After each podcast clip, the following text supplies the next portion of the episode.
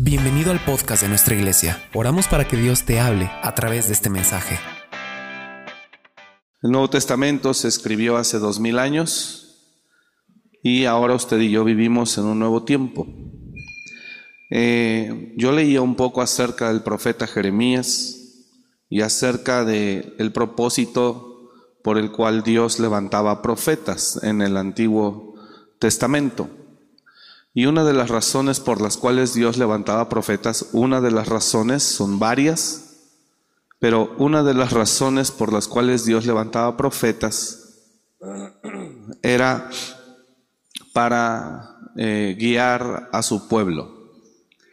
Eh, otra de las razones, cuando hablamos guiar a su pueblo, habla en todo sentido. Si el pueblo eh, andaba bien, pues la palabra que Dios daba a través de sus profetas era una palabra de decirles, eh, yo estoy con ustedes, no teman de sus enemigos, yo les defenderé y yo los libraré.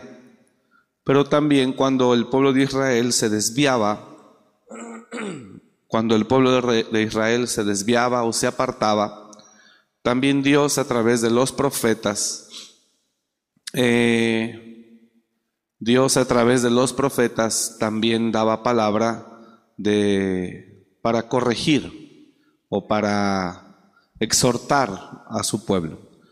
¿Sí está de acuerdo o no?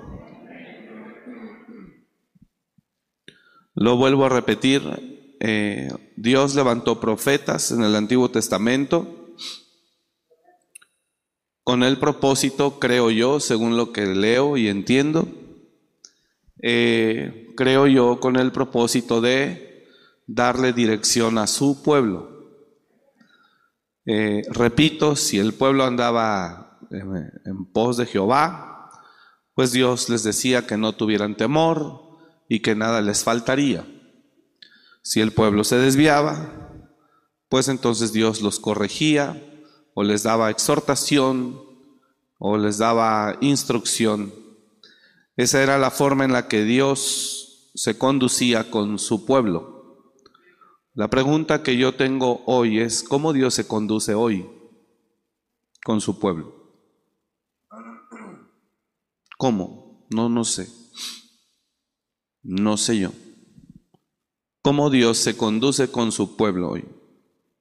¿Sabe que he observado también que la iglesia de Dios en el tiempo de hoy eh, eh, acepta o aceptamos lo que nos agrada o lo que nosotros eh, lo que nosotros nos parece correcto y no por lo que nosotros entendemos que sea lo correcto.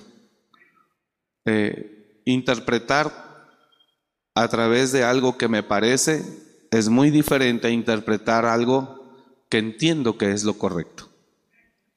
No sé si me expliqué. Son dos cosas distintas. Y las personas aceptamos las cosas a través de lo que nos parece correcto o incorrecto. Y así es como nos conducimos. Y si a la gente algo no le parece, pues simplemente no lo acepta y lo rechaza. Pero las cosas no se aceptan o se rechazan por lo que nos parezca, sino por la enseñanza o por lo que entendemos de la enseñanza que hemos recibido. En fin, yo digo, en el Antiguo Testamento Dios, en el Antiguo Testamento hermanos, Dios se dirigía a su pueblo Israel a través de profetas. Los profetas eran los hombres que Dios había levantado para dirigir a su pueblo. Eh, incluso los reyes de Israel estaban sujetos a la voz de los profetas. Los reyes de Israel estaban sujetos a la voz de los profetas. Y cuando Dios daba una palabra a su pueblo eh, a través de un profeta o al rey a través del profeta, eh, hasta el rey mismo tenía que someterse a esa palabra. Esa era la forma en la que la Biblia me dice que Dios dirigía a su pueblo a través de sus profetas. De hecho, él mismo dijo, oíd a sus profetas y estaréis seguros, Israel. Eh, creed y oíd y estaréis seguros. Entonces Dios le dio demasiado respaldo a los hombres que él levantaba como profetas. Y el Señor decía, oíd, eh, así era como se pastoreaba a una nación llamada Israel. No había otra. No había otra. Lo que hacía el sacerdote en el Antiguo Testamento era solamente hacer ofrecimiento de sacrificio para perdón de pecados. Pero ni siquiera Dios hablaba con los sacerdotes, hablaba con los profetas. La pregunta que yo tengo hoy, y se la hago a usted, entonces, ¿cómo Dios pastorea hoy? ¿Cómo? ¿Cómo Dios pastorea hoy a su iglesia?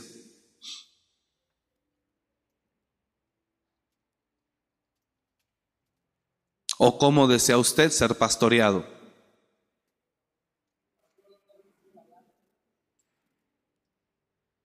Porque la iglesia hoy, si algo no le agrada, lo rechaza. O lo critica o lo juzga. Entonces yo pregunto, en el Antiguo Testamento, Dios pastoreaba su iglesia a través de los profetas. Aún los reyes, puede decir conmigo, aún los reyes se sometían a la voz de los profetas. ¿Está usted de acuerdo o no? Si alguien no está de acuerdo, usted puede levantar la mano y lo pongo de pie. Usted me dice, no estoy de acuerdo. Estamos en confianza, tranquilo. Pero en el Antiguo Testamento la Biblia me dice que Dios dirigía, pastoreaba a su iglesia a través de los profetas y pastoreaba a, los, a, a su pueblo Israel, incluyendo al rey.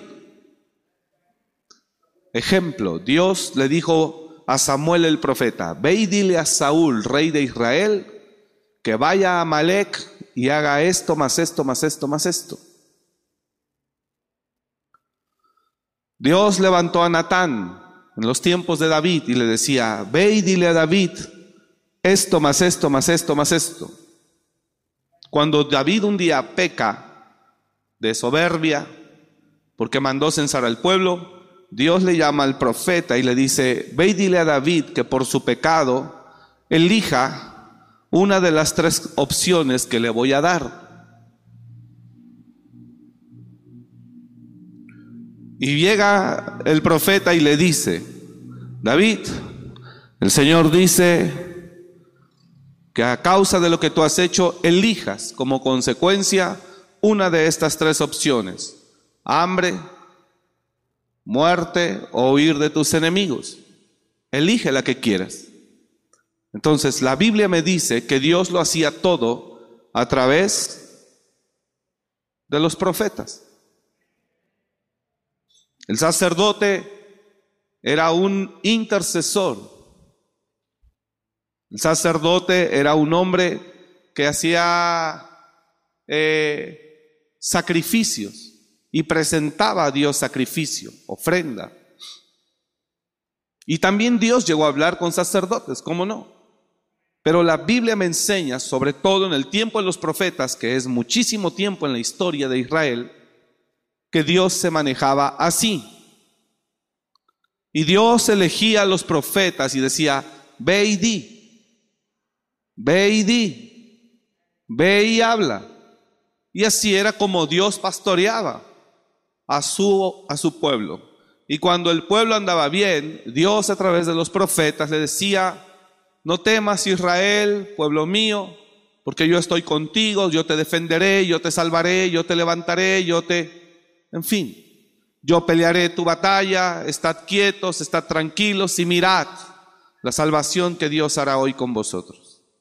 Y cuando Israel se descomponía o se salía del camino, entonces Dios también a través de los profetas o a través de su profeta, sus profetas en ese tiempo, también Dios le decía a Israel, alíñate, corrígete, ordénate. Y entonces Dios venía para advertir al pueblo de Israel a través de sus profetas que se ordenaran o iba a tener que venir un mal sobre ellos. ¿Me está escuchando?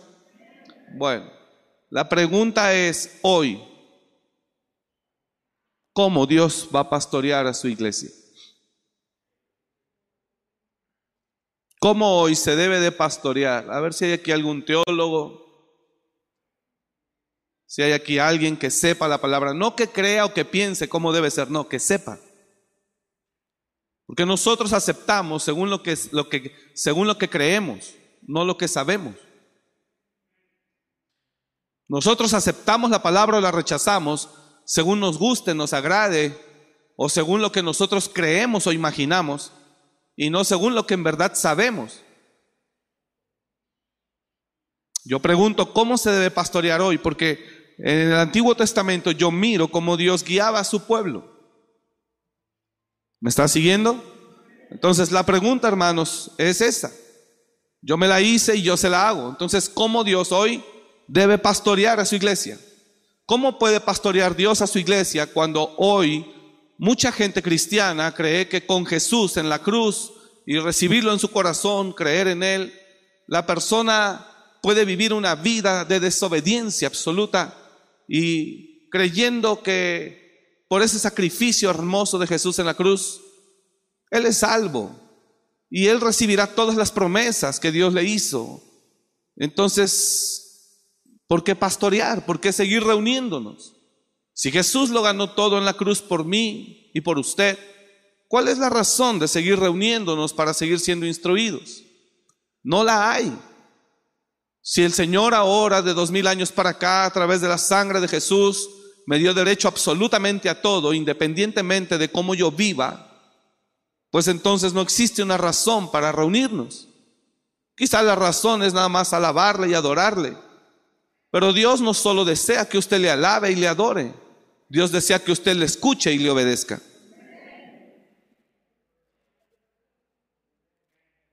Dios no solo desea, diga el que está a su lado, Dios no solo desea que le alabes y le adores. Dios desea que le escuches, que le creas y que le obedezcas. Yo me he dado cuenta como los pastores ante la comunidad cristiana cada vez tenemos una mayor consideración o cada vez somos menos considerados. Cada vez menos considerados por la misma comunidad. Y las personas ya no, ya no existe eh, una línea de respeto. Entonces yo pregunto, para no incomodarle, ¿cómo desea que se le pastoree? ¿Cómo desea que se le pueda guiar? Que se le pueda decir. Porque las personas, si algo no nos agrada, inmediatamente lo expresamos pero expresamos algo que no nos agradó porque no nos agradó, pero no es porque lo sepamos, sino es por cómo creemos que debió haber sido. Y estamos como Namán. Namán creía que iba a salir el profeta y le pondría la mano sobre la llaga y la lepra sanaría. Y nunca creía Namán que lo iban a mandar a sumergirse a un Jordán lleno de mugre. Entonces, ¿cómo está interpretando la iglesia la palabra de Dios? según lo que cree y no según lo que sabe. Le digo algo con mucho respeto. La iglesia de este tiempo, no hablo de esta iglesia, no hablo de usted. La iglesia de este tiempo es la que más resiste la palabra de Dios y es la que menos lee la Biblia.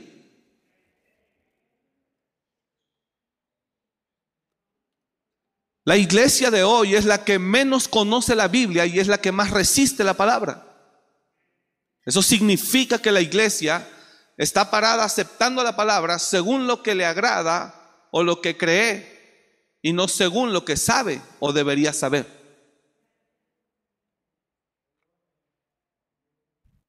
Cuando tú tienes un criterio totalmente humano, natural o carnal, tú vas a juzgar las cosas conforme al estado espiritual en el que te encuentras. Y habrá cosas que no te van a agradar que tú vas a creer que no son así o que no debe ser así. Pero tú lo vas a creer. Pero no tienes el entendimiento para comprender que así debe ser. O que así es. No sé si me estoy explicando. ¿Cómo deseas ser pastoreado? Diga al de al lado, ¿y a ti cómo te agrada ser pastoreado? No, pues a mí que no me agredan. Esa es una opción. A mí que no me agredan. Esa puede ser una opción. Yo quiero ser pastoreado, pero que no me agredan. Yo quiero ser pastoreado, pero que no me exhiban. Yo quiero ser pastoreado, pero que no me hablen del diablo, del pecado. Yo quiero ser pastoreado, pero que no me amenacen. Yo quiero ser pastoreado, pero que no me griten. Yo quiero ser pastoreado, pero que no... Muchas, si yo le pregunto a usted, ¿cómo desea que sea el pastor?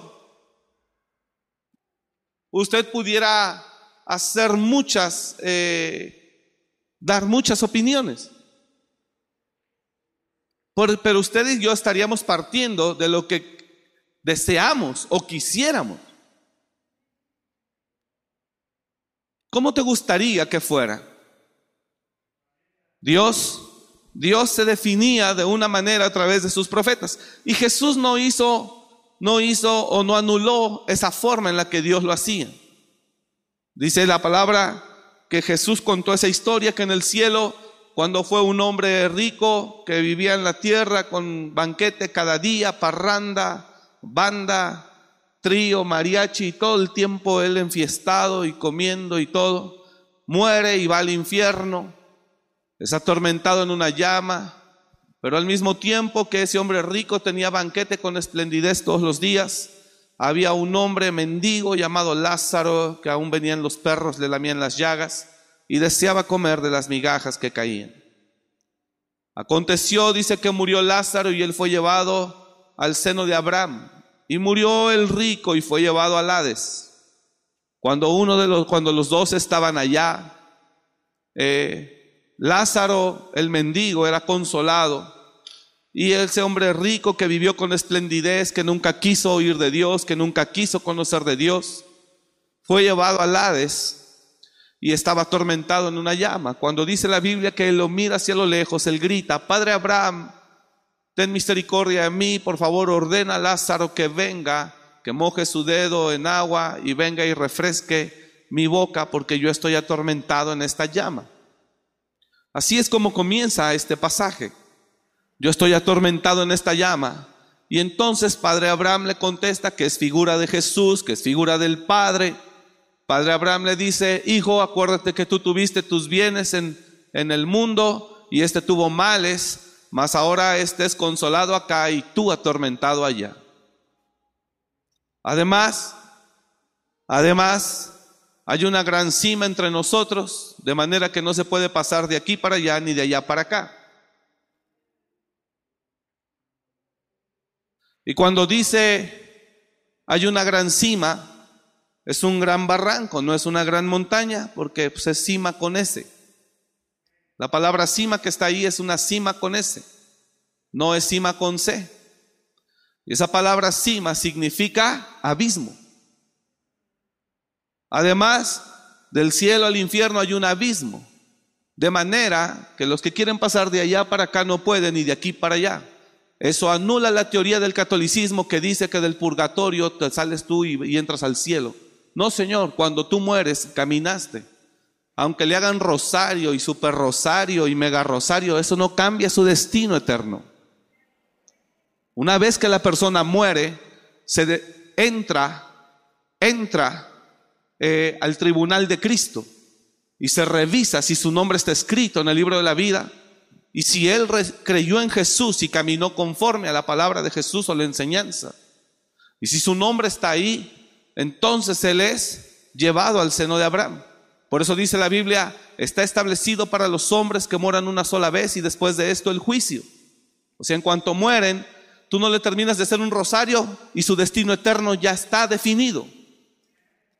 No le terminas de hacer un rosario y todos los que dicen roga por él, roga por él, ya, ya nadie puede oír nada, nadie puede hacer nada Nadie puede intervenir a nada. Jesús interviene a favor de ti mientras tu corazón sigue latiendo en la tierra.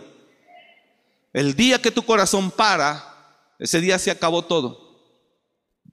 El día que el corazón del hombre para en la tierra, en el hospital, en su casa, caminando, en el auto, donde fuera. El día que su corazón para, en ese momento se entra al tribunal de Cristo e inmediatamente se determina su destino. Todavía no lo han sepultado y él ya está en un lugar determinado. Todavía no le han hecho un rosario, no se lo han terminado ni el novenario y él ya está determinado en un destino eterno. Por eso es lo que dice así. Y de la manera que está establecida para los hombres que mueran una sola vez y después de esto el juicio. Lo dice la escritura en Hebreos. Y de la manera que está establecido. Regresamos a la historia. Entonces dice, hijo, acuérdate que tú tuviste bienes y este males. No es el tema, pero le estoy dando la enseñanza, aprovechando que pasamos por este pasaje. Eh, acuérdate que tú tuviste tus bienes y este tuvo males, mas ahora este es consolado acá y tú atormentado allá. Además de esto, Además de esto, hay una gran cima. Ahí está. Además de todo esto, una gran cima está puesta entre nosotros y vosotros. De manera que los que quisieran pasar de aquí a vosotros no pueden, ni de allá, ¿qué dice? Pasar acá. Y mire la palabra cima.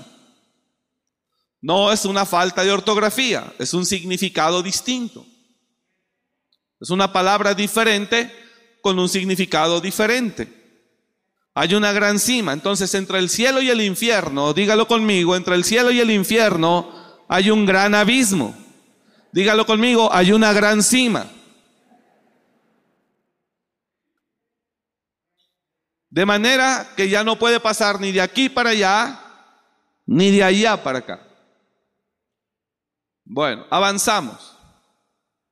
Dice Padre mío, te ruego pues entonces que envíes a la casa de mi Padre, que les hablen allá en Morelia, allá en México, allá en Tangamandapio. Por favor envía a alguien desde aquí del cielo, porque tengo cinco hermanos para que les hablen, les digan que la vida eterna, hay un destino eterno, un cielo, un infierno, y nosotros no quisimos creer allá.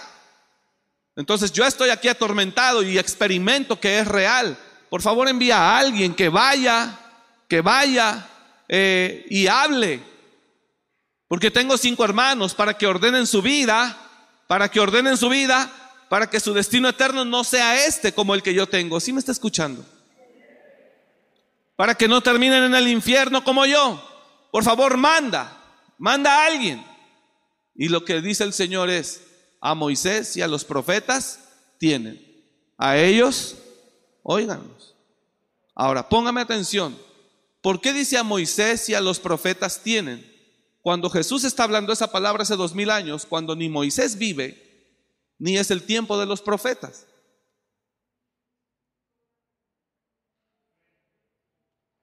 Es una forma de decirnos el Señor que sus profetas siguen vigentes. O que Él sigue hablando a través de sus profetas. Solo que a la gente no le agrada. A la gente le agrada que Dios le hable a través de las nubes, si el sol sale, si el sol no sale. A la gente le agrada que Dios le hable a través de otro tipo de ciencias, de circunstancias, de eventos. A la gente le agrada que Dios le hable, pero no de una manera que lo incomode ni que lo confronte. A la gente le agrada ahora ser pastoreada, pero no... Ese pastor no me gusta. No, no, no, no, ese pastor no me gusta. Este pastor sí me gusta. Y así hay muchísimas personas. Ese pastor no me agrada. Por eso yo no voy ahí, yo mejor voy acá. Porque acá tardan mucho y acá de volada, rápido, en una hora, pum, entras y sales. Y acá son tres horas, es demasiado. Imagínate si se te va a hacer, de, se te va a hacer demasiado tiempo en el infierno, ¿no? Toda la eternidad. Y que tú en el infierno digas, ya vámonos, ya es demasiado quemazón. Ya es demasiada quemazón, ya vámonos, vámonos, vámonos. ¿Vámonos a dónde? ¿A dónde? ¿Me está escuchando? Demasiado cielo, demasiada bondad, demasiadas plumitas, demasiadas alas. Vámonos, vámonos de aquí, ya me harté también.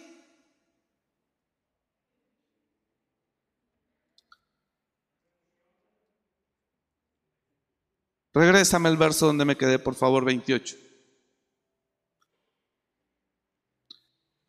Padre Abraham, verso 27. Entonces le dijo, te ruego pues, Padre, que le envíes a la casa de mi Padre, porque tengo cinco hermanos para que les testifique, a fin de que no vengan ellos también a este lugar de tormento. ¿Que les testifique qué? Que el infierno existe, señores. Que le dijo, que lo envíes, que le envíes a qué? A que les testifique. ¿Qué les va a testificar? Señores, el cielo es real y el infierno también. Pero hoy al cristiano de hoy, de este tiempo, de esta generación, no le agrada que tú le hables del infierno, del diablo, pura cosa mala en medio de crisis. ¿Por qué no nos dan palabra que nos motive? No, pues aquí no es un centro humanitario. Tampoco es un centro de motivación que te motivan con mentiras cuando ignoras la verdadera realidad y lo que tu verdadera realidad demanda o necesita.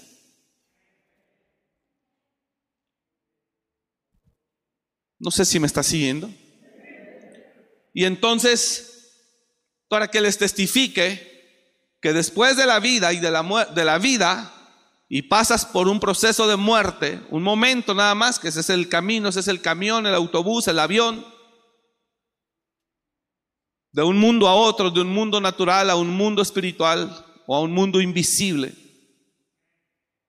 Que les digas y les testifiques que el cielo y el infierno existen. Si leyó como dice, porque yo estoy atormentado, porque estoy, tú estás aquí atormentado en esta llama.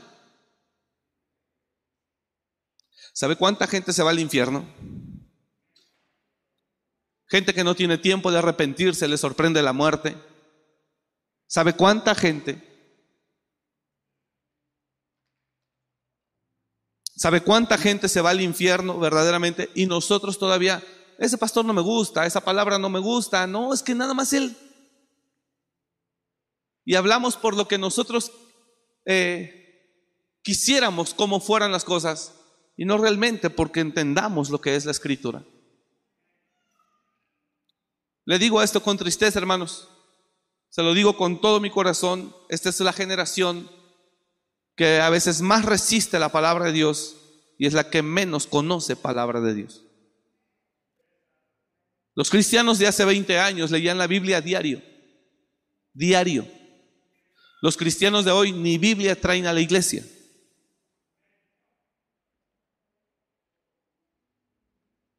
Es en verdad. Es que pastor, todo ha cambiado. Sí, todo cambia, pero ¿hacia dónde ha cambiado? ¿Hacia lo bueno, hacia lo malo? ¿Hacia bien o hacia mal? Entonces, una persona que ni siquiera conoce la palabra porque no la lee, ¿cómo podrá entender la palabra de Dios? Solamente va a juzgar, no me agrada. Es que no siento que sea correcto eso que dice. Porque todo, todo, todo, todo lo filtra a través del humanismo que hay dentro de él.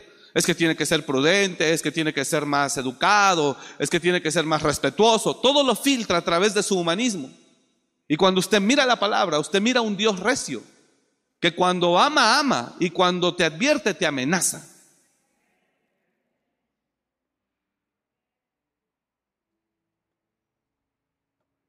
Pero todo lo filtras a través del humanismo. Porque el humanismo es educación, es respeto. El humanismo es, este, tienes que ser muy exacto, tienes que ser una persona decente, educada. No puedo decir moral, porque solamente aparentemente es una persona educada, pero no tiene moral ni valores, porque vive en un pecado, viven hundido en pecado. Y entonces la gente filtra la escritura a través de el humanismo que hay en él.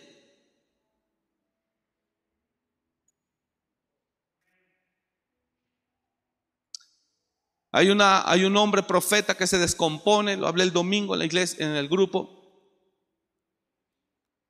Lo hablé el domingo, el profeta Balaam. Él quiere ir a maldecir a Israel. Dios se le opone. Porque ¿cómo Dios va a permitir que el profeta que anda mal maldiga a su pueblo? Y entonces Balaam va sobre su mula andando el asna. Y de repente la mula mira al ángel a un ángel con la espada desnuda. Y entonces la mula, el asna, la burra se espanta. Y ¡pum! se echa a correr por el campo. Y Balaam no entiende lo que está pasando, porque él no miró al ángel. Y después Balaam golpea a la mula, porque no quiere avanzar.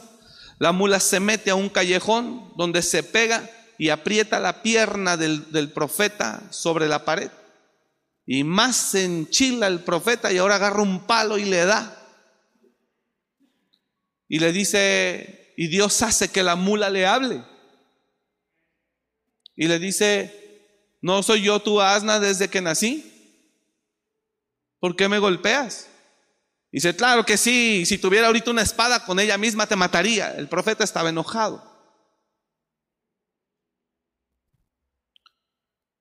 Está la historia. Atrás, atrás, dos versos atrás. Porque Balaam iba. Más atrás, dame el 27. Por favor. Uno más atrás. No, perdón, más atrás, hijo. Quiero donde comienza el contexto. Perdón, es que no lo tenía yo aquí, y, pero quiero leerlo. Ahí está, gracias. Así Balaam se levantó por la mañana y enalbardó su asna y fue con los príncipes de Moab. El profeta tenía que ir a hablar la palabra, pero una palabra que Dios tenía para Moab, pero no la que él pensaba soltar. Avanzamos. Y dice el siguiente verso, y la ira de Dios se encendió porque él iba. Y el ángel de Jehová se puso en el camino por adversario suyo. Iba pues él montado sobre su asna y con él dos criados suyos. Siguiente verso. Y el asna vio al ángel de Jehová que estaba en el camino con su espada desnuda en su mano. Y se apartó él, se apartó el asna del camino e iba por el campo. Entonces azotó Balaam al asna para hacerla volver al camino. Pero el ángel de Jehová se puso en una senda de viñas que tenía pared a un lado y pared al otro. Y viendo el asna al ángel de Jehová, se pegó a la pared y apretó contra la pared el pie de Balaam y él volvió a azotarla. Y el ángel de Jehová se, se pasó más allá y se puso en una angostura donde no había camino para apartarse ni a derecha ni a izquierda. Y viendo al asna, el ángel de Jehová se echó debajo de Balaam, y Balaam se enojó y azotó al asna con un palo. Entonces Jehová abrió la boca al asna, la cual dijo a Balaam, ¿qué te he hecho que me has azotado estas tres veces? Mejor el asna, ¿verdad? Y Balaam le respondió al asna, porque te has burlado de mí, ojalá tuviera espada en mi mano, que ahora te mataría. A donde quiero llegar ahorita es a lo siguiente. Y el asna dijo a Balaam, ¿no soy yo tu asna? Oiga eso, eso está tremendo. Le dice, a ver, a ver, amo. El asna le dice a Balaam, a ver, Balaam, ¿no soy yo tu asna? Sí, sobre mí has cabalgado desde que tú me tienes hasta este día. Sí. Y le dice, he acostumbrado a comportarme contigo como lo he hecho hoy. Y él respondió, no. ¿Y sabes qué le está diciendo el asna? ¿No te das cuenta que si estoy reaccionando de una manera inusual es por algo? Menso. ¿Sí está acá o no? Dice, a ver, ¿me conoces? Sí. Desde que me tenías pequeño, sí. Ah, ¿Me había comportado como lo hice hoy? No, nunca. Entonces, ¿no piensas que si lo hice es por algo? ¿Por qué no te pones a pensar que es por algo? Juzgas lo que miras, no lo que sabes. Y lo que no sabes es que tengo al ángel con la espada desenvainada enfrente de mí. Eso es lo que tú no sabes. Y tú lo que crees es que yo no quiero andar, que no quiero caminar. Eso es lo que tú crees y por eso me golpeas. Porque no entiendes lo que está pasando. Yo no sé si me estoy explicando. No entiendes lo que está pasando. Hablas por lo que miras, no por lo que está ocurriendo.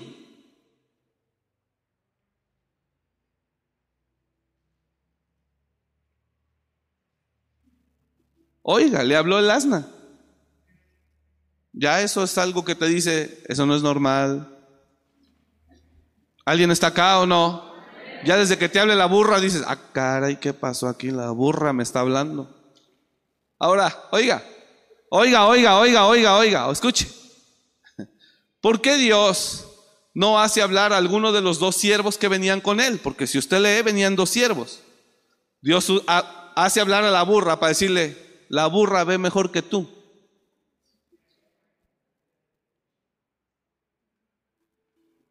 Y aquí vamos a ver por qué no veía a él.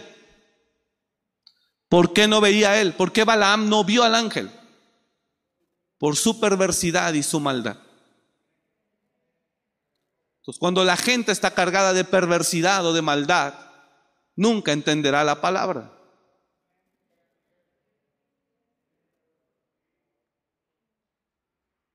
Y solo la juzgará. La juzgará conforme a lo que ve, no conforme a lo que sabe o entiende. Ahí es donde domina ese conflicto, en donde algunos aceptan la palabra y otros la rechazan, en donde algunos reconocen y otros la resisten, en donde algunos dicen amén y otros dicen no. Ahora vamos a ver a Dios a continuación. ¿Sí está acá o no? Ahora vamos a ver a Dios acá. Avanza el verso, por favor. Entonces Jehová, entonces Jehová abrió los ojos de Balaam y vio al ángel de Jehová que estaba en el camino. Y cuando Balaam ve la realidad, entonces ahí sí se postra. Significa que ahí sí hizo lo mismo que la burra y yo creo que decía, ay, pobrecita, yo golpeándola. Y ella miró primero que yo. Y el profeta soy yo. La burra es ella. Creo que ahora fue al revés. La profeta fue ella y el burro fui yo.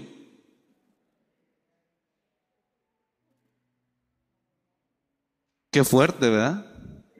Lo bueno es que ya no hay culto el viernes y aquí hasta el domingo se puede sanar bien usted todavía.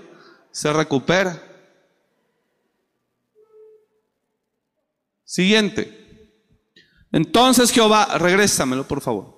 Entonces Jehová abrió los ojos de Balaam y vio al ángel de Jehová que estaba en el camino y tenía su espada desnuda en su mano. Y Balaam hizo reverencia y se inclinó sobre su rostro. Cuando tú veas la verdad y la realidad espiritual de las cosas, no golpearás con un palo, harás reverencia. No cuestionarás, ni criticarás, ni atacarás, ni resistirás, sino harás reverencia. Pero mientras estés lleno de humanismo, tú vas a entender que era lo correcto. ¿Qué es lo correcto? Y mientras juzgues la palabra que se predica a través del humanismo, pues el pastor va a incurrir en muchos errores y en muchas faltas y en muchos atropellos. Pero mire cómo Dios le habla a Balaam.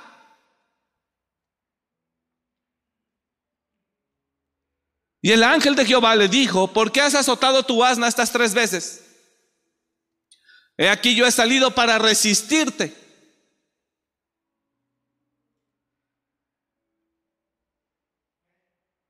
Porque tu camino es perverso delante de mí. Siguiente. El asna me ha visto. Ahí le dijo, la profeta es ella. El burro es otro. ¿Sí está acá o no? El asna me ha visto y se ha apartado luego de delante de mí estas tres veces. Y mira lo que Dios le dice bien fuerte. Dice, y si de mí no se hubiera apartado, yo también ahora te mataría a ti y a ella dejaría viva. O sea que Dios miró todo. Diga conmigo, Dios miró todo. Entonces Dios ha oído todo. Diga al de al lado, Dios nos ha oído. De todo lo que abordamos después de la palabra. De todo lo que hablamos. Y mientras estés lleno de humanismo, nunca entenderás la palabra. Porque el humanismo te da un entendimiento de cómo debe de proceder el ser humano. Pero Dios se conduce no en base a humanismo, sino en base a lo que Él es, a lo que Él estableció. Entonces, en el antiguo, si está acá la iglesia, en el Antiguo Testamento yo miro que Dios aún a los reyes los domina a través del profeta. Un día vienen por Eliseo, porque Eliseo es el que está descubriendo los secretos de sus enemigos en guerra, mandan por él, Eliseo los cega, Eliseo, ¿a quién buscáis? Le cegó los ojos, buscamos al profeta, Eliseo, venimos por él para matarlo. Y él mero era. No, no, no, no está por aquí, está por acá, vénganse, yo lo conozco. Y todos del ejército enemigo lo siguen. Y entonces Eliseo conduce, conduce al centro, al ejército enemigo, y se lo entrega al rey de Israel. Le dice, aquí está el ejército. Y entonces el rey de Israel quería, los voy a matar, Señor. Y Eliseo dice, ¿cómo los vas a matar? Son ciegos, ellos no saben lo que están haciendo. Dales de comer y mándalos de regreso.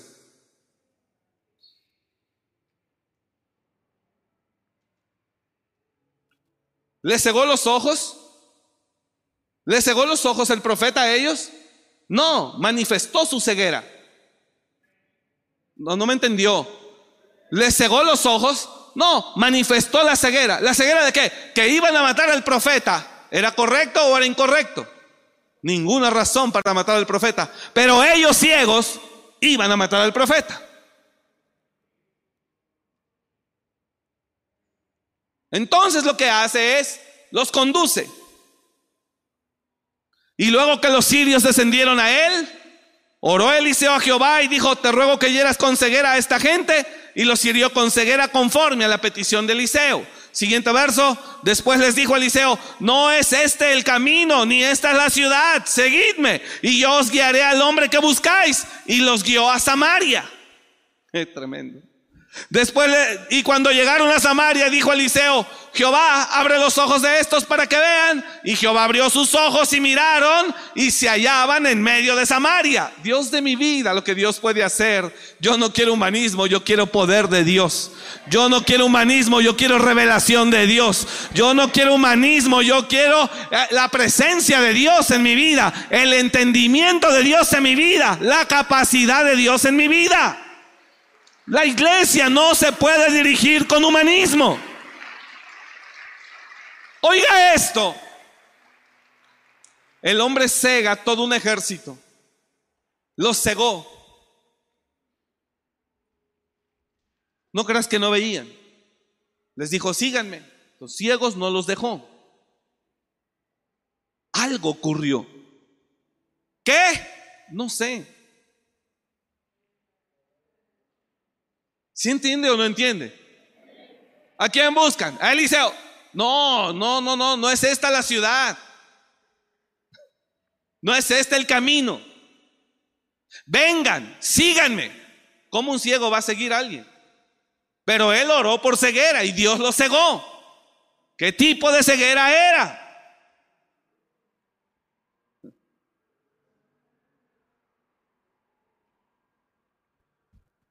Síganme, los llevaré a la ciudad y a la persona que buscáis. Y los siguieron. Y cuando los lleva al centro de Samaria, ellos abren sus ojos, Jehová abre sus ojos y están ellos rodeados del ejército enemigo.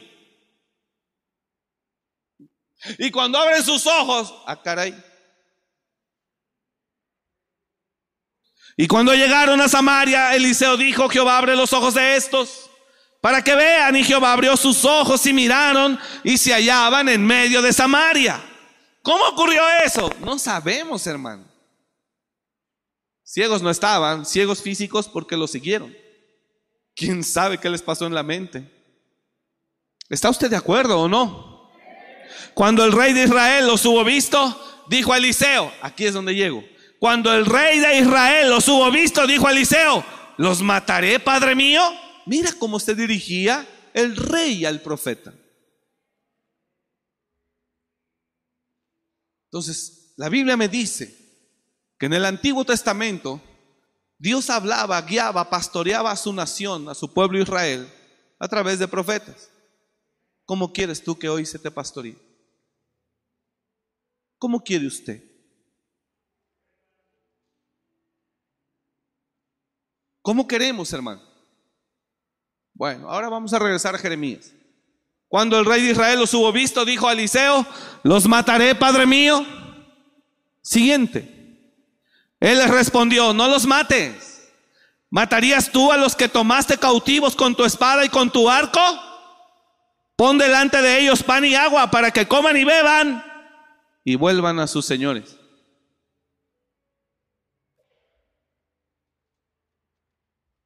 Eso es otro mundo, hermano, que no se puede entender ni interpretar con humanismo.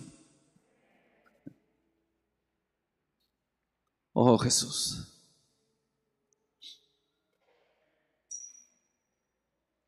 Si le metes razonamiento humano a este tema, a esta relación, a cómo deben de ser las cosas, estaremos perdidos. La palabra de Dios, el actuar de Dios y el obrar de Dios está por encima del entendimiento humano. Y es por eso que no lo entendemos a veces. Y juzgamos, o rechazamos, o resistimos. ¿Sabe qué es lo más triste? Que muchas iglesias nos hemos hecho al comportamiento humano y nos queremos de conducir de una manera muy humanista para no incomodar a nadie. Yo conozco iglesias que hablan tan correcto que no incomodan a nadie. Pero yo veo un profeta, yo veo a un Dios mismo que le habla al mismo profeta Balaam y le dice, ahora mismo yo te mataría a ti. El asna me vio, tú no. Está hablando una palabra fuerte. A Natán le habló Dios a través del, a, David le habló Dios a través del profeta Natán. Fuerte. Estamos en una lucha espiritual fuerte. Hay demonios operando en la, en, el, en la gente que los llevan a resistir. Y es ahí donde usted tiene, o nosotros tenemos que revisar. En fin. Bueno, quiero que usted me entienda esto. Así dirigía al Señor. Dios es muy sencillo, hermano. Fíjese que es poderoso, es glorioso, es inmenso nuestro Dios. Pero también es muy claro y muy sencillo. ¿Y dónde vamos a ver que es muy claro, muy práctico, muy sencillo? No es nada complejo, pero está lleno de misterios. No es nada complejo, pero está lleno de revelación.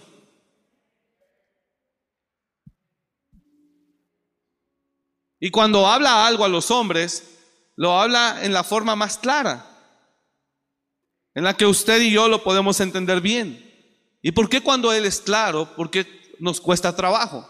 Porque aún la claridad de Dios y la sencillez de Dios no tiene nada que ver, no tiene nada que ver, no tiene nada que ver con el humanismo que llevamos dentro. Una vez estábamos en un retiro de transformación,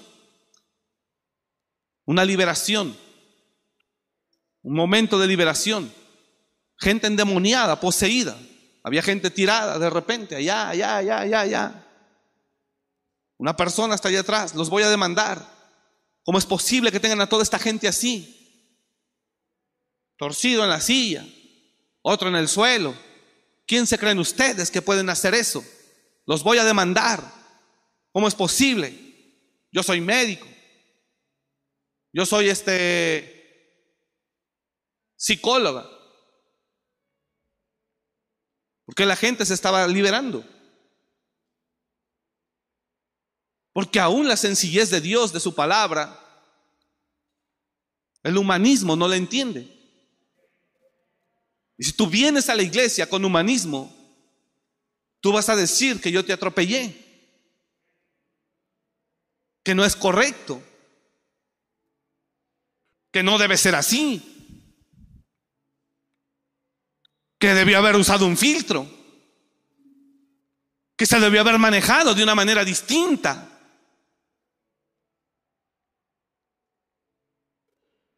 Y ahí es donde nosotros tenemos una seria diferencia en la interpretación. Y es donde resistimos el tipo o forma de pastorado. ¿Alguien me está escuchando?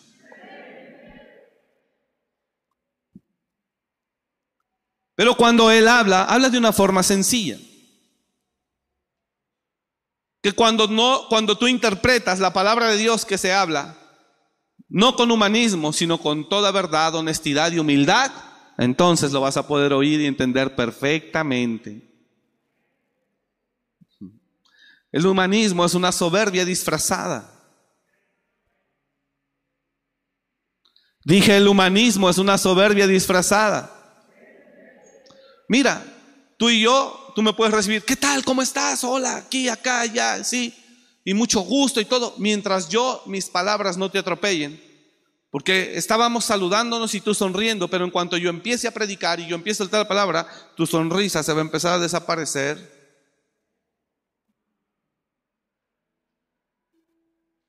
Y entonces te vas a sentir atropellado. Dices, no me parece correcto la manera en la que él lo dijo.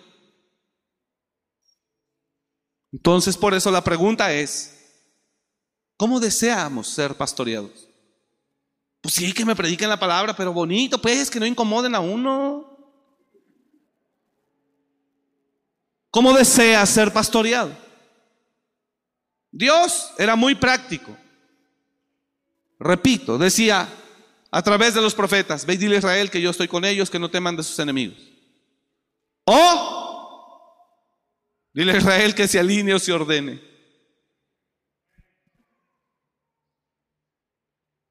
Que se corrija. Y entonces ya es difícil. Porque a la persona ya no le no le agradó y entonces ya no desea que sea así. La pregunta esta noche, esta es la interesante. ¿Cuánto de Dios hay en ti verdaderamente? ¿O cuánto humanismo hay en ti? El humanismo es una persona respetuosa, educada, no incomoda a nadie, según con muchos valores. Es eso. ¿Cuánto de Dios hay en ti? ¿Cuánto de Dios hay en nosotros, hermanos? ¿O cuánto humanismo realmente hay en nosotros? El humanismo reprueba o aprueba los procederes de las personas, o lo que se habla, o lo que se dice. Y cuando usted mira la Biblia, usted mira cosas que Dios hace, y si usted las las filtra con el humanismo que hay en usted o en nosotros, usted dice, Dios es injusto, Dios es malo, Dios serás muy Dios, pero eso que hiciste no es correcto. ¿Quién mata niños? ¿Quién destruye como tú lo hiciste?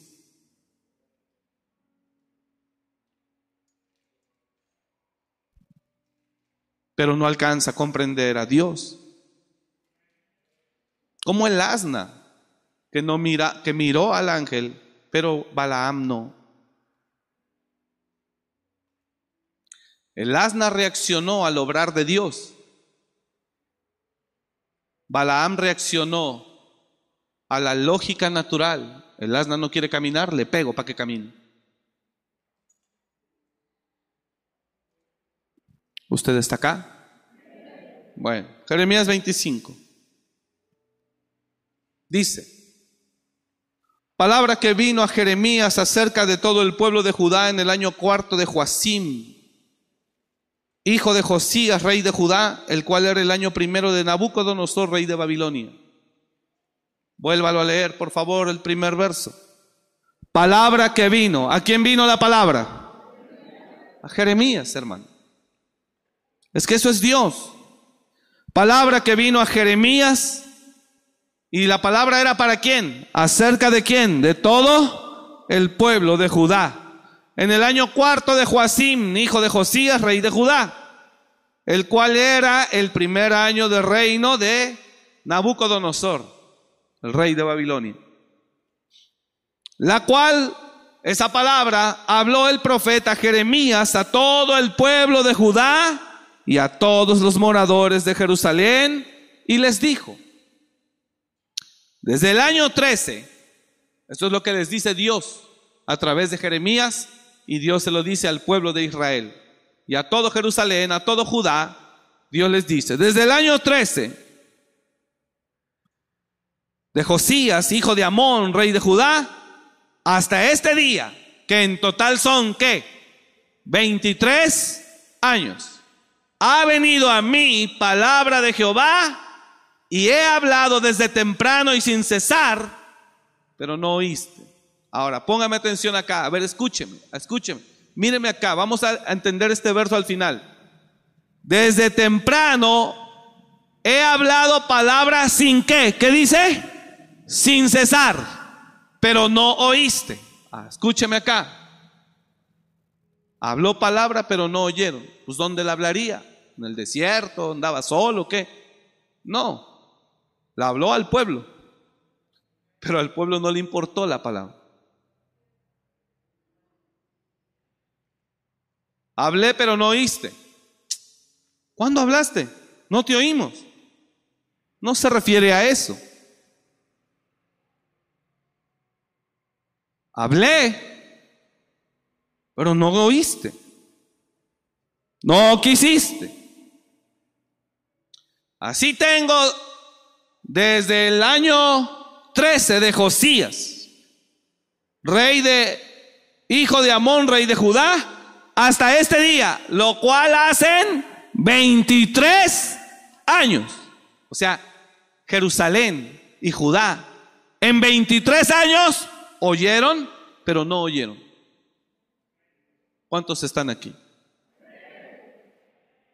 ¿Cuántos están oyendo? ¿Cuántos están oyendo?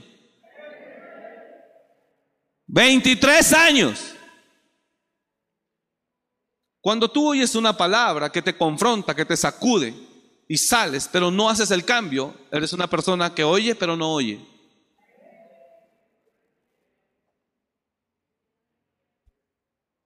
Y cuando tú dices, no, hombre, no tiene nada malo, el pastor porque es religioso, no pasa nada, échame dos.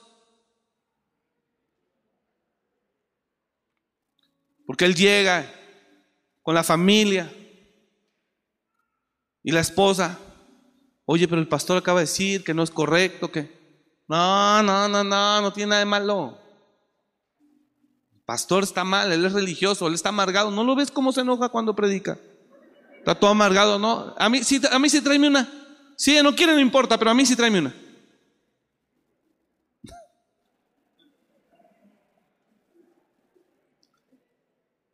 Eso es oír y no oír. Dije, eso es oír y no oír. Ahí fueron 23 años. ¿Cuántos llevará Dios contigo y conmigo?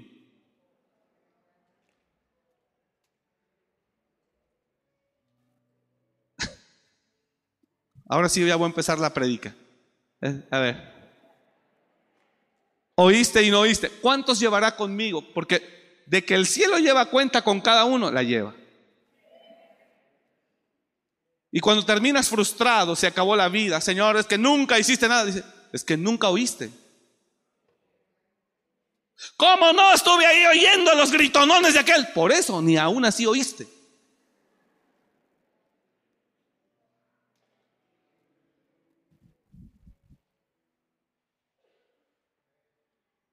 Bueno, avanzamos lo que se recupera de ese golpe así mortal.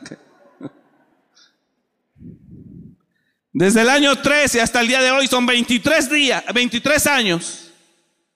Ha venido a mí palabra de quién, dice Jeremías, de Jehová.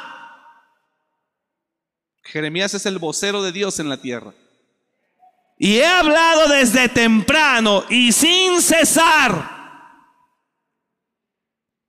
Y he hablado desde temprano y sin cesar, pero no oíste.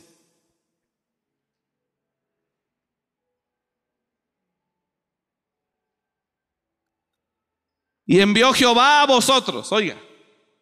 Y envió Jehová a vosotros todos sus siervos, ¿quiénes? Los profetas. Enviándoles desde temprano y sin cesar. Pero no oíste tampoco. Ni inclinaste vuestro oído para escuchar. Siguiente.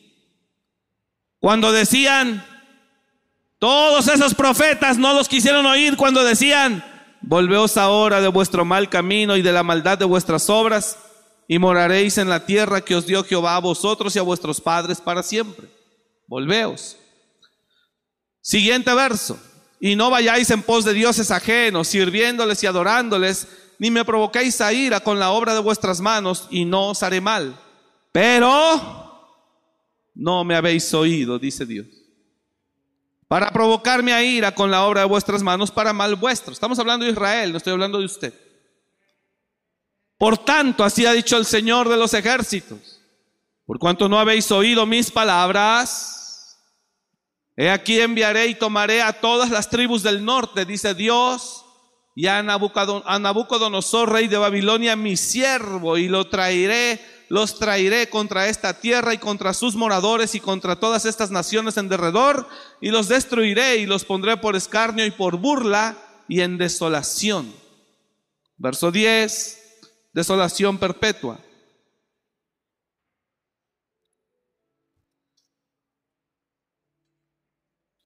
Y haré que desaparezca de entre ellos la voz de gozo y la voz de alegría, la voz de desposado y la voz de desposada, ruido de molino y luz de, luz de lámpara. Toda esta tierra será puesta, y bueno, ahí Dios le suelta una palabra bien fuerte. Y escuchen, lo que la gente no quiso oír le provocó un juicio de 70 años. 70 años de trato.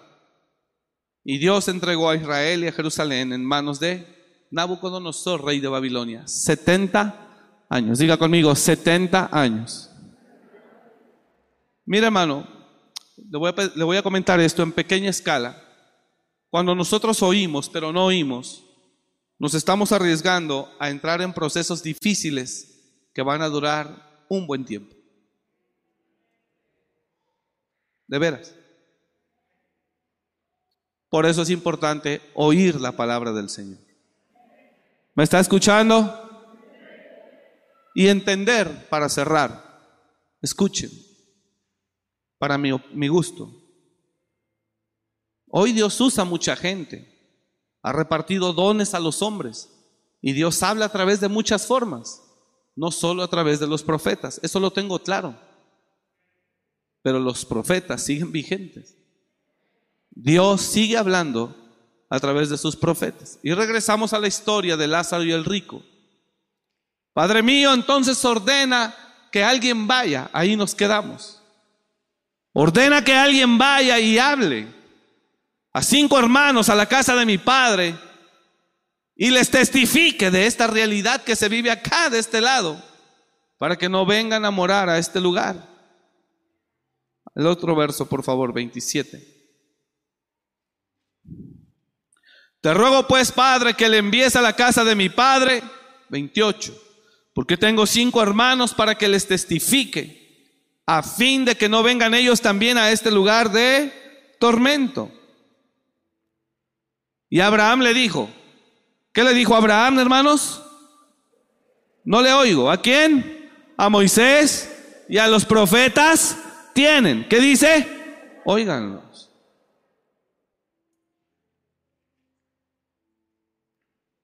Escúcheme acá, míreme por favor. Estamos en un tiempo peligroso porque hay muchos profetas vendidos. Vendidos. Como Balaam. Ya no regreso a esa historia, pero cuando Balaam entiende que el ángel está con la espada y él se humilla, dice, ¿por qué azotaste a tu asna? Yo te, ahora mismo también a ti te mataría. porque yo sí traigo espada. Tú le dijiste a tu asna, y dale gracias a Dios que no traigo espada y es un palo, si no yo te mataría ahora. Y el ángel le dice, yo sí traigo espada, yo sí te mataría ahora. ¿Y quiere que le diga qué le dice Balaam? Señor, está bien. Míreme acá, ya terminé. Le dice, Señor, está bien. Lo que me digas, eso haré. Si me dices que me vuelva, me volveré. Y Dios le dice, no, ve allá con los moabitas. Pero no vas a hablar lo que tú quieras, vas a hablar lo que yo te diga.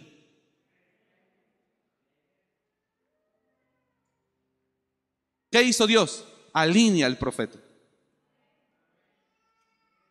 Pero vas a hablar no lo que tú quieras. Tú vas a ir a maldecir. No, no, no, no, no. Hablarás lo que yo te diga.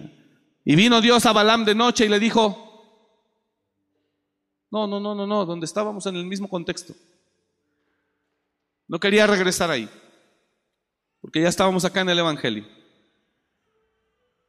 Pero bueno, ahí está, gracias.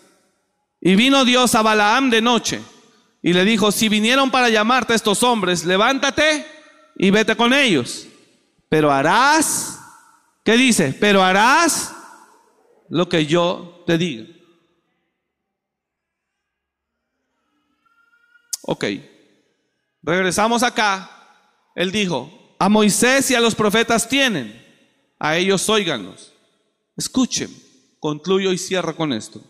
Dios habla hoy a través de muchas formas, porque Dios dio dones a los hombres. Hubo un, del Pentecostés para acá, se derramó el Espíritu y hubo diversidad de dones. Pero la palabra profética se sigue compartiendo no solo a través de un profeta, sino de un simple pastor. Porque el pastor es el que guía al pueblo y es el que da la palabra. Por lo tanto, Dios está comprometido con su pastor o sus pastores para darles la palabra a su pueblo. Si usted le cuesta trabajo comprender esa parte, usted va a estar chocando mucho, mucho,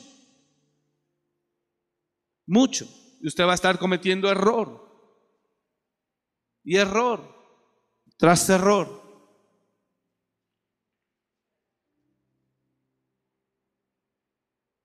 Y así somos. Todas las acciones de los seres humanos, la gran mayoría es en base a sus emociones, a sus gustos, a sus deseos, y no a lo que en verdad Dios ordena.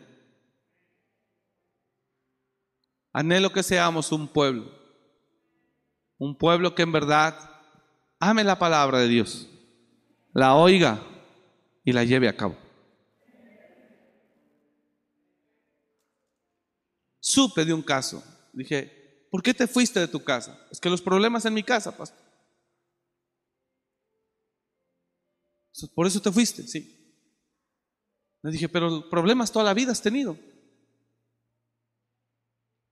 Y has aguantado. ¿Por qué te fuiste? Es que estoy harta de los problemas. Así me contestó. ¿Y quién te dio la casa? ¿O a dónde te fuiste a vivir? Así. Yo creí que ahí el, el novio, la pareja le había puesto casa. No, estoy en su casa. Me fui a la casa de él y de sus padres. Nada más que eso sí, yo vivo en un cuarto y él en otro. Dios santo.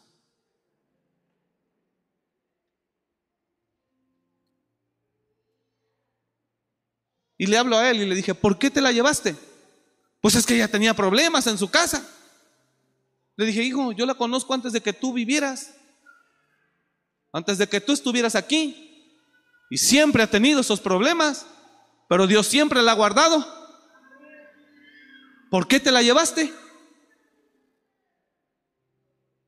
Entonces, pregunto, ¿dónde dejaron ellos esa, la palabra? o las circunstancias justifican la desobediencia. Las circunstancias justifican la rebeldía o la rebelión. Le dije al novio, le dije, ella siempre ha estado ahí, sufriendo acoso, situaciones, todo lo que ha vivido. Dije, la conocemos desde que era niña. Dije, ¿por qué no te fuiste antes si estabas tan harta? Porque no tenía dónde ir. Le dije, claro, pero como ya llegó él y ya te hizo la fuerte, ya le lloraste, ya no aguanto, ya no aguanto, y como que o es el pretexto para irme contigo. Y aquel, no, pues es que yo veía que estaba en peligro, me la llevo. Ok, está bien. ¿Y la palabra? ¿Y el testimonio? Pero ¿sabes qué va a pasar? No, ya el pastor habló de mí, me exhibió.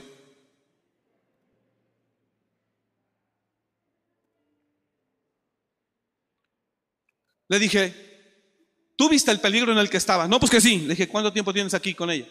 No, pues que unos dos años, tres años. Le dije, ay, ella tiene sufriendo lo que sufre y batallando con lo que batalla desde hace más de diez. ¿Y sabes qué hemos visto nosotros? Que sin necesidad de salir, porque ella nos llegó a decir a nosotros, pastor, vivo esta lucha. Sí, hija, pero ahí aguántate. Ahí aguántate, ahí aguántate. Ahí espérate. Tranquila, Dios te va a guardar. Y le dije a ella, dije, en estos 10 años que has vivido eso, ¿cuándo te pusieron un dedo encima? ¿Cuándo te abusaron? Pero el humanismo, corre riesgo, corre riesgo. ¿Y dónde queda Dios? Entonces le metes humanismo y lógica humana. Es que corre riesgo, no la puedo dejar ahí hasta que ocurra la desgracia. Ese es 50%. Y el otro 50%, que se me cuecen las habas porque está conmigo.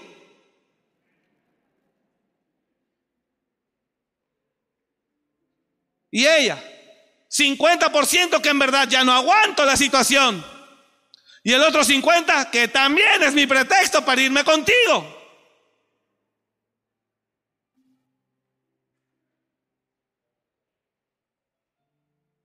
Sí, ya vaya escribiéndome por WhatsApp, pastor, porque hablo de mí.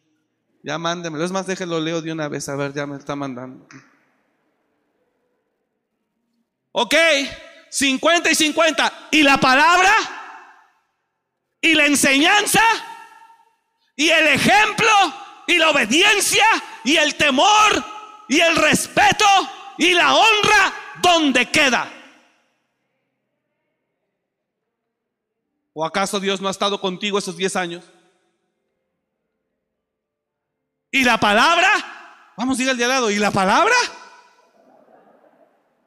Entonces, cuando tú haces eso, tú dices, oí 10 años, pero no oí nada.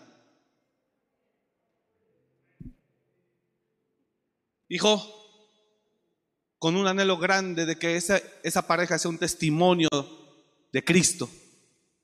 Oiga, ya no le dé triunfos al diablo, ya démosle un triunfo a Cristo.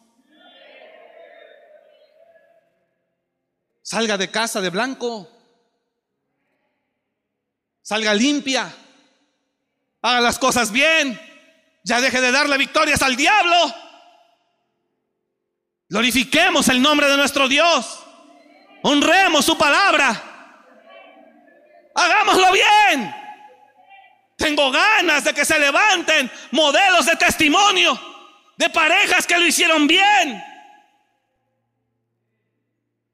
No las hay. Y entonces yo sentado y digo, llegaron siendo niños, crecieron, esperaba encontrar uvas, uvas dulces. No, me, me dieron uvas silvestres, uvas agrias. Y la palabra y todo lo que he estado hablando durante estos 14 años, no 23, pero sí 14.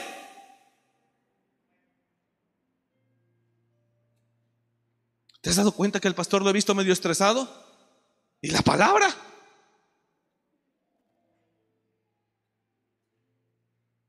¿Y la palabra? Y lo predicado, y lo hablado, y lo enseñado, y lo dedicado, y lo invertido. Por eso Jeremías les marcó el tiempo y les dijo, desde hoy, desde el cuarto año hasta el primer año de Nabucodonosor, 23 años hasta ahora, sin cesar no he dejado de hablar palabra de Jehová. Pero no habéis oído. Oíste, pero no oíste. Porque con tus acciones demostraste que la palabra nunca tuvo un peso para ti. Para ti fue mayor peso la circunstancia. E incluso convertiste en la circunstancia en un pretexto para hacer lo que no conviene. Ahora, ¿estoy enojado con ellos? No, yo los amo, son hijos míos. Son hijos nuestros, los queremos. Y son buenos muchachos.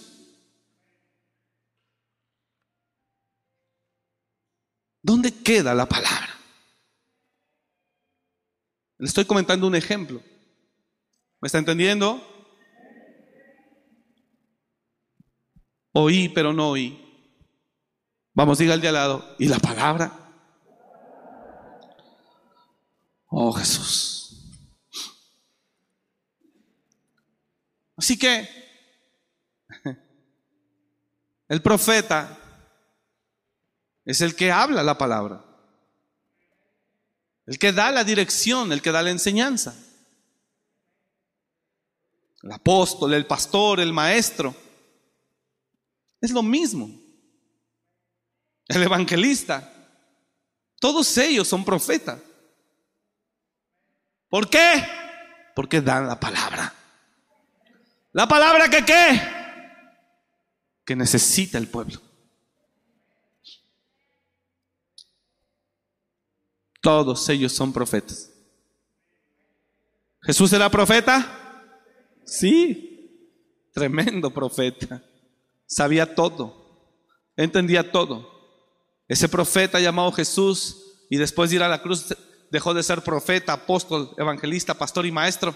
Pero ese mismo Jesús, antes de ir a la cruz, se dividió o se expresó, para no decir división, se expresó a través de cinco ministerios. Pero ese mismo Jesús, antes de ir a la cruz, era un profeta, era un maestro, era un apóstol, era un evangelista. Y cuando va a la cruz, deja de ser todo eso y eso nos lo deja a nosotros para convertirse en el Salvador, en el Rey de Reyes y Señor de Señores. Para convertirse en el más alto y en el más grande. No hay otro como Él. Dejó de ser apóstol, profeta, evangelista, pastor y maestro para ser Señor de todos y por todos y para todos.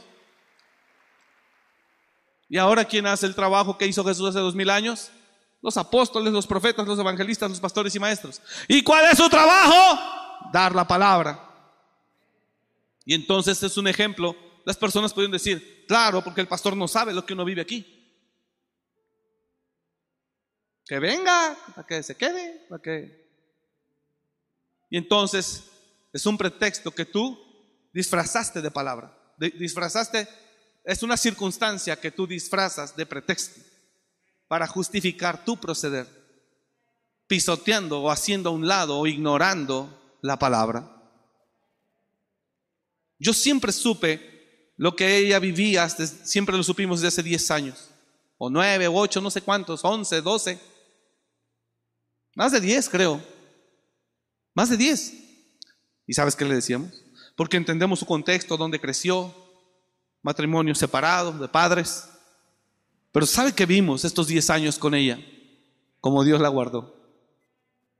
Como Dios la guardó. Dios fue su, Dios fue su, su ángel ahí con ella.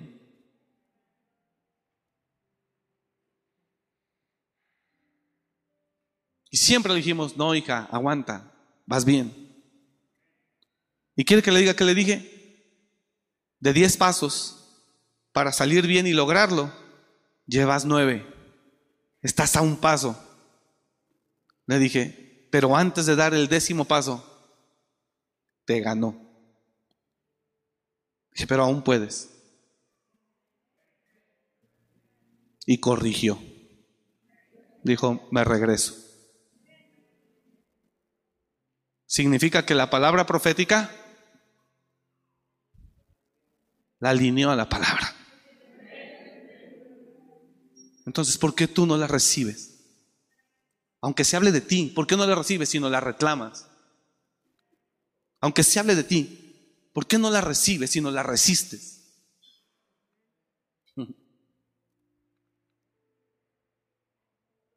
Vuelva a la palabra. y verá cómo Dios sana nuestra tierra y nos abre cielos y nos va a favorecer. Nunca es tarde. Sí se puede. Dije, sí se puede. Dígale al que está a su lado, lo podemos hacer bien. Solo es cuestión, vamos, dígale, solo es cuestión de volver a la palabra, a lo que es correcto. ¿Cuántos dicen amén a eso? Aplauda al Señor, denle un aplauso a Él. Volvamos a la palabra, iglesia. Si se puede, vuelva a la palabra. Si se puede, póngase de pie, por favor.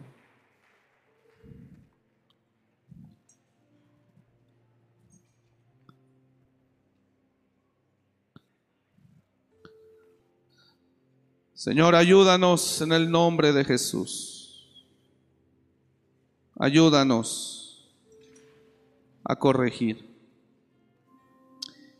y a no a justificar. Las circunstancias no nos pueden apartar de tu palabra. Tu palabra debe ser obedecida y honrada hasta el fin. Tu palabra debe ser honrada y, y obedecida hasta el fin. Ayúdanos a andar en ella. Dígale a Él, ayúdame a andar en tu palabra, Señor. A obedecer tu palabra. Amar tu palabra. Porque es como medicina a mis huesos. Gracias, Señor. Te damos gloria en el nombre de Jesús. Gracias, Padre. Señor, bendigo a tu iglesia, a la que está en línea y a la que está presente. Que todos podamos andar al pie de tu palabra. En pos de ti, en el nombre de Jesús. Gracias, Señor. Bendigo a cada familia y te pido que cada uno, todos, recibamos tu palabra. Gracias, Padre. Te damos toda la gloria y te bendecimos en el nombre de Jesús. Gracias, Señor. Que tu paz abunde en nuestros corazones, tu amor, y que tú nos puedas tomar y llenar. Te lo pido en el nombre de Jesús. Gracias, Padre. Recibe gloria esta noche. Te adoramos con nuestro corazón. Gracias, Padre. Gracias. Oh, santo eres.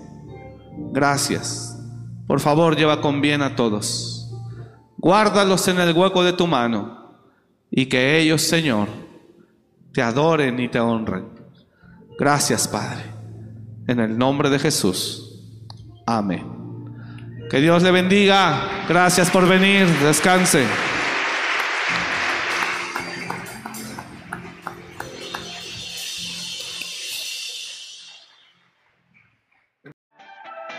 Gracias por escuchar este mensaje. Comparte y suscríbete. Para más información de nuestro ministerio visita www.amoryrestauracionmorelia.org.